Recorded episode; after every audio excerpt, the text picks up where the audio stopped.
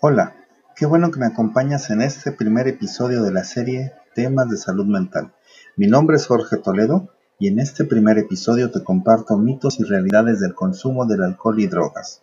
Comenzamos. El consumo de alcohol y drogas es habitual que aumente entre la población durante las situaciones de crisis, justo como la que actualmente estamos viviendo. El inicio o aumento del alcohol y otras drogas durante esta etapa crítica pueden desencadenar un consumo verdaderamente problemático de sustancias o adicción a mediano y a largo plazo. A continuación te quiero detallar una serie de cinco mitos y verdades sobre el consumo de alcohol y otras drogas para reflexionar, prevenir y tomar conciencia de los motivos que pueden causar y motivar este consumo. Mito número 1. El alcohol y las drogas relajan y alivian el estrés.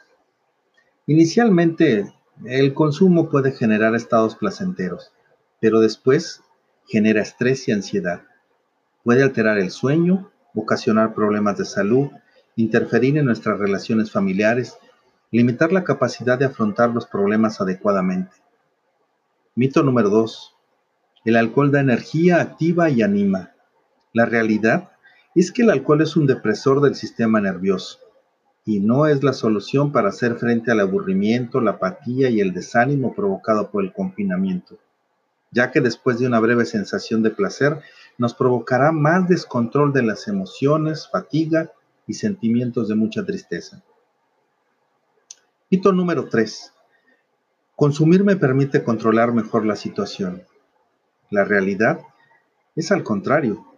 El consumo del alcohol y drogas limita la capacidad de autocontrol, lo que dificulta seguir las exigentes medidas de confinamiento y aumenta la probabilidad del contagio. Mito número 4. Calma el dolor.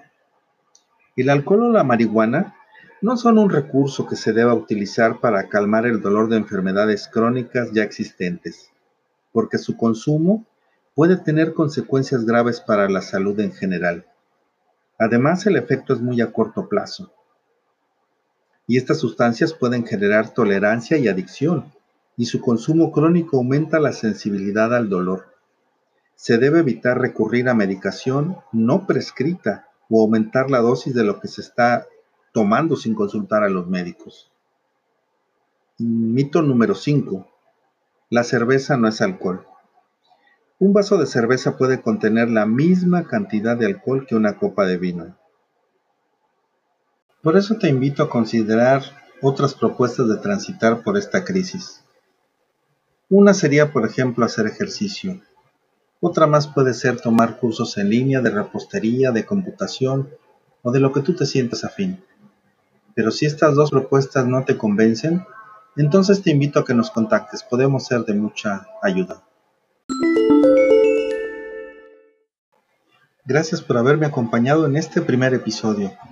Recuerda que encontrarás algunos enlaces en las notas del podcast hacia sitios de interés y recursos adicionales. Nos puedes contactar al 9981 41 26 78. Gracias.